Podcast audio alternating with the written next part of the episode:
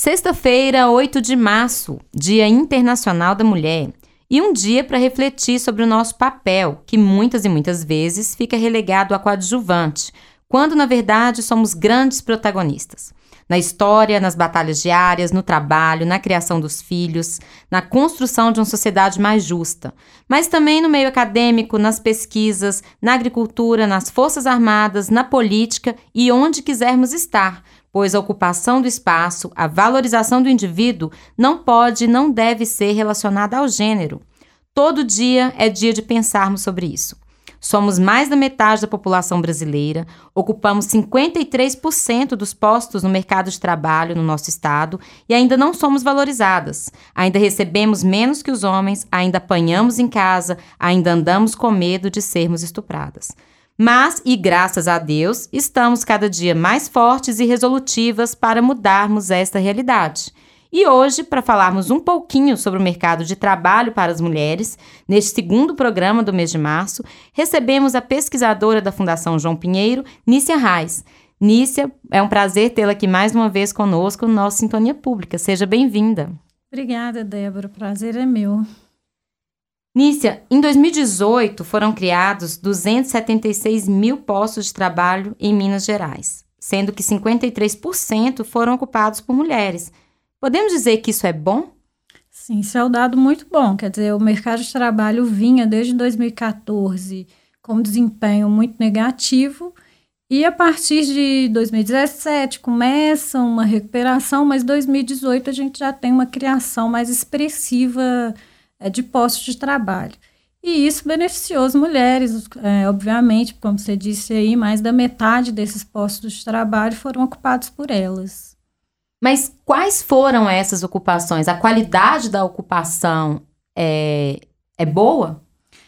Pois é, a parte desses postos de trabalho tem qualidade boa, sim. Agora, o mercado de trabalho brasileiro e em Minas Gerais não é diferente é, a gente tem uma heterogeneidade muito grande dos postos de trabalho, sendo que a informalidade, o, o trabalho informal tem um peso muito grande é, para o nosso mercado de trabalho. Então, isso de um lado é, chama atenção para uma característica do nosso mercado de trabalho é, da informalidade, que é, é mais que deixa as pessoas mais vulneráveis, né, porque não têm direitos é, porque a remuneração é menor, porque não tem acesso a diversas a diversos é, direitos e etc., a carteira de trabalho assinada e por aí vai. Mas, por outro lado, arrefece é, as condições mais precárias em termos de remuneração, ou seja, arrefece condições de pobreza e etc. Então, tem um lado positivo, mas também tem um lado negativo nessa história. Mas proporcionalmente a taxa de desocupação ela diminuiu tanto para homens quanto para mulheres, né? Isso, isso é um outro aspecto, né? É, que a gente tem essa melhora do mercado de trabalho que atingiu tanto homens quanto mulheres. Agora, historicamente, a gente sabe que a, a probabilidade da mulher estar desocupada é maior do que os homens, e isso se manteve em período recente, ou seja, embora o desemprego, a desocupação tenha caído para homens e mulheres, uh, a taxa de desocupação continua maior para as mulheres. Temos um dado aqui, então, ó, a taxa de desocupação retraiu para os dois grupos, né? Passando de 10,7% em 2017 para 9,2% em 2018 para os homens. Então, de 10 para 9,2%. E para as mulheres de 14 para 12,5% no mesmo período. Exatamente, ou seja, isso mostra uh, essa melhora do mercado de trabalho, uh, ao mesmo tempo mostra o patamar mais elevado da desocupação das mulheres. E as mulheres receberam, em média, 86% do rendimento por hora trabalhada dos homens. Como assim, Nícia? O que, que falta para a gente superar essa desigualdade? Estamos em maior parte no mercado de trabalho, né, uma proporção maior que os homens, mas recebemos só 86% do salário deles. E aí? Mas é, isso também é outro dado histórico. Quer dizer, essas, essas, esses dados, eles não são grandes novidades. Eles mostram, é, ao contrário, como que essas diferenças e a lacuna existente entre homens e mulheres persiste. Né? Então, esse que eu acho que é o dado principal, é a persistência dessas diferenças entre homens e mulheres que persiste. 2018 é mais um ano em que a gente é, observa que os patamares das diferenças entre homens e mulheres eles permanecem iguais, a despeito da melhora geral do mercado de trabalho. A diferença de remuneração de homens e mulheres é outro dado que está aí nessa proporção de 80 e poucos por cento já há um tempo, né? que é reflexo de diversas coisas, né? como, por exemplo, o mercado de trabalho que as mulheres ocupam é diferente do mercado de trabalho dos homens, ou seja, existe uma proporção muito expressiva de trabalho, uh, por exemplo, no serviço doméstico, que é um, um trabalho que, com remunerações menores. Uh, as mulheres conseguiram no Brasil avançar no sistema de ensino, ou seja, as mulheres, em média, têm, são mais escolarizadas do que os homens mas isso não se reflete imediatamente é, na remuneração, porque elas acabam indo para áreas que são menos valorizadas pelo mercado de trabalho. Então, são vários aspectos é, da inserção da mulher no mercado de trabalho, é, como, por exemplo, inclusive a discriminação, que o resultado final é isso, né? São os aspectos principais, são esses que a gente está dizendo, uma desocupação maior, é, uma renda menor, é, uma taxa de participação menor, que esse é um outro dado histórico é, que a gente teve um avanço muito grande da entrada das mulheres no mercado de trabalho, mas isso já há alguns anos, até décadas, que a gente não consegue avançar, ou seja, Hoje, em Minas Gerais, esse dado é parecido para o Brasil e é parecido com a média mundial a gente tem uma proporção muito menor de mulheres no mercado de trabalho do que de homens. Né? Então, são dados é, históricos que mostram como essas diferenças permanecem ainda hoje e que precisa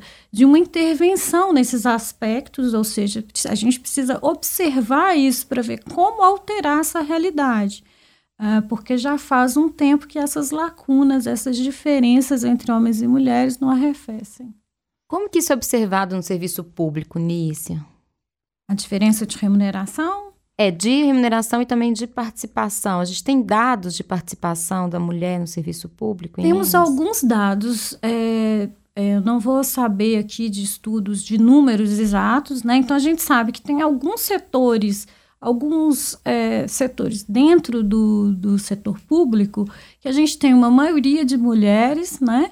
É, no entanto, é, a questão da, da remuneração ela também é diferente, é diferente. Se a gente olha na trajetória profissional, nos cargos de chefia, a gente tenha, mesmo no setor público, é, uma proporção maior de homens do que de mulheres. Então, se a gente vai para a base do setor público, a gente vai ter uma maioria de mulheres. Se a gente vai para o topo das ocupações do setor público, a gente vai encontrar a maioria de homens, embora no setor público é, é um, um, nicho atrativo para as mulheres por vários motivos, né? Pela questão da meritocracia, a entrada por, por concurso facilita a entrada das mulheres, é, a jornada de trabalho, tem vários aspectos do setor público que o torna bem bastante atrativo para as mulheres. Então a gente tem alguns setores como saúde, educação, onde a maioria das pessoas é, é, é, são mulheres, mas é, ao mesmo tempo uh, existem é, essas outras diferenças, elas são estruturais da sociedade, elas são estruturais no mercado de trabalho. Então a gente encontra no setor público também. Embora sejam maioria entre os profissionais das ciências e intelectuais, inclusive, é, o rendimento por hora das mulheres também é menor. E aí a gente falando, não só, né, a gente falou um pouquinho do setor público, mas voltando aí para o setor privado, na área acadêmica, na área de uhum. pesquisa, uhum. as mulheres são maioria e ainda ganham menos. É. é porque elas não ocupam os cargos de chefia, é seria isso? É. E aí você tem vários, é, aí é essa mesma, essas mesmas características, né? É, por que as mulheres são. Por que, que tem mais mulher aí nesse grupo? Porque elas a, a, avançaram mais no sistema de ensino. Mas mesmo nesses segmentos, é, as mulheres vão para as áreas mais é, menos valorizadas. Existem barreiras para a entrada das mulheres em determinadas áreas que são mais valorizadas. Do, por exemplo, é, nas engenharias, na parte de tecnologia, são de, algumas áreas em que existem diversas barreiras para a entrada das são mulheres. São nichos masculinos. São nichos mais assim. masculinos e que têm um retorno maior financeiro e etc. Como explicar então, Nícia, a proporção da renda das mulheres, que é maior do que a dos homens, é, em grupos onde que há uma proporção maior de homens, inclusive, por exemplo, membros das Forças Armadas, policiais e bombeiros, e nas ocupações elementares, com os trabalhadores qualificados da agropecuária, florestais, da caça e da pesca. Aí a gente está falando ao inverso agora. Nós temos mais homens ocupando, mas temos mulheres mais bem remuneradas nesses setores aí. Como que a gente explica a situação? Ótima pergunta, Débora. Isso é muito interessante. É como que determinados nichos masculinos, de trabalho masculino, as mulheres que entram ali, elas entram no topo da carreira. Então, as mulheres na, nas Forças Armadas, por exemplo, elas vão ser o quê? A médica, a dentista, a, a, a enfermeira, não sei.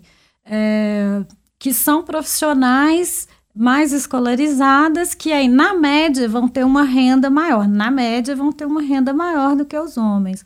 O mesmo caso, a, a, mesma coisa acontece nesse outro grupo aí que você disse, né? Dos trabalhadores da agropecuária, pesca etc. Né?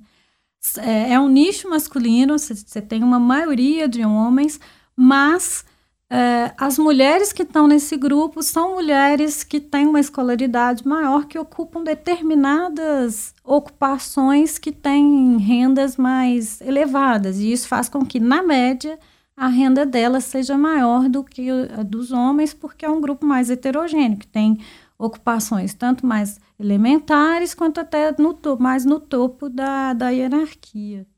O que a gente vê em Minas Gerais, porque esses dados nós estamos citando são os dados de Minas, mas isso que a gente vê em Minas Gerais reflete em todo o país, né? É, na média, esses dados eles são bem estruturais. A gente encontra em maior ou menor medida em áreas mais urbanizadas, menos urbanizadas, mas eles são bem característicos, inclusive do mercado de trabalho mundial é, que existem algumas diferenças dos países desenvolvidos para os países mais subdesenvolvidos, como essa questão da informalidade, mas essas barreiras elas são presentes em maior ou menor medida é, tanto para Minas Gerais quanto para o país. Numa evolução histórica, estamos no bom caminho, Nícia? É difícil essa pergunta, Débora. Me pegou desprevenido. Estamos Eu acho caminhando que a gente bem. avançou em muitas coisas. Não tem como negar o tanto que a gente avançou em vários aspectos. Né? Agora, é... e é interessante também, a gente avançou, inclusive, na compreensão de como que essas barreiras são construídas, que dificultam o nosso, o nosso acesso para determinadas é, determinados segmentos e nichos e espaços na sociedade. Né? Então, assim, eu vou ser otimista hoje de dizer eu acho assim, pensando historicamente, eu acho que a gente avançou bastante. A gente precisa, e a gente precisa usar esse conhecimento que a gente tem hoje para intervir nisso, para melhorar com mais rapidez é, para os outros aspectos que a gente acha que deveria melhorar, né? Mas eu sou otimista. Acho que se pensarmos retrospectivamente, avançamos muito no último século, com certeza. É, já ocupamos todos os espaços, mas não os lugares de destaque nesses espaços. Seria um pouco disso, né? É, um pouco disso, até de destaque em alguns lugares. É, se, a gente tem, se pensarmos é, que é, Hoje a gente sabe qual que é o que, é que a gente almeja e quais são essas barreiras, né? É, é a liberdade de poder ser quem a gente quiser, onde a gente quiser, né? E ter o um mínimo de barreira possível para que, que isso aconteça. Então, acho que você tem razão, né?